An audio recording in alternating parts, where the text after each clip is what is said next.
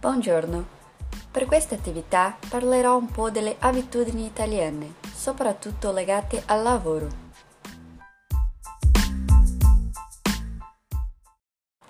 In primo luogo, il Paese è uno dei sei membri dell'Unione Europea che non ha un salario minimo fissato legalmente. Infatti, la Costituzione italiana stabilisce che il lavoratore ha diritto a una retribuzione proporzionale alla quantità e alla qualità del suo lavoro e che tale importo deve essere sufficiente affinché il lavoratore possa garantire una vita libera e dignitosa a lui e alla sua famiglia. Nonostante, un lavoratore italiano riceve in media 1500 euro al mese. Inoltre, la giornata lavorativa legale dell'italiano è di 40 ore settimanali, in linea con i limiti di 48 ore fissati dall'Unione Europea, e la giornata media è di 35 ore settimanali.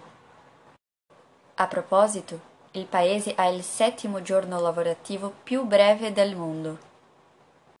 Di più, una visita nel paese è sufficiente per rendersi conto che il funzionamento dei negozi e ristoranti è un po' diverso. Sembra che tutto sia sempre chiuso. Se vuoi comprare qualcosa a mezzogiorno, è chiuso. Avete l'intenzione di prendere un pano dopo le 18? Chiuso. Ti piacerebbe pranzare fuori la domenica? Impossibile. E perché è così?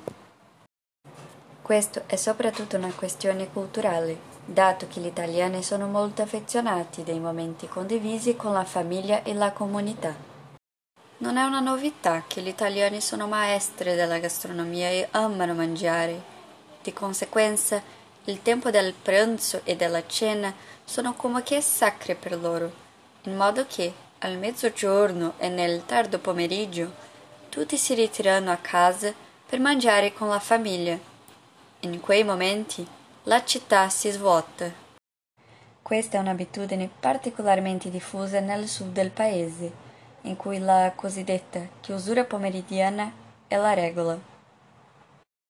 Per esempio, in Sicilia, l'orario normale di lavoro è dalle 9 della mattina fino alla 1 del pomeriggio e poi di 4 alle 8 della sera. E sì, è vero che questa non è una situazione vissuta da tutte le città, ma è un'esperienza comune nelle città più piccole, senza molto sviluppo turistico.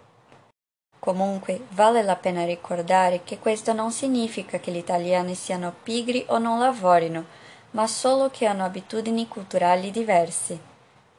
Tant'è che i Paesi Bassi hanno la giornata lavorativa più breve del mondo e, d'altra parte, il più alto livello di produttività nella Unione Europea. Quindi, se vuoi viaggiare in Italia, ripensi ora il tuo programma.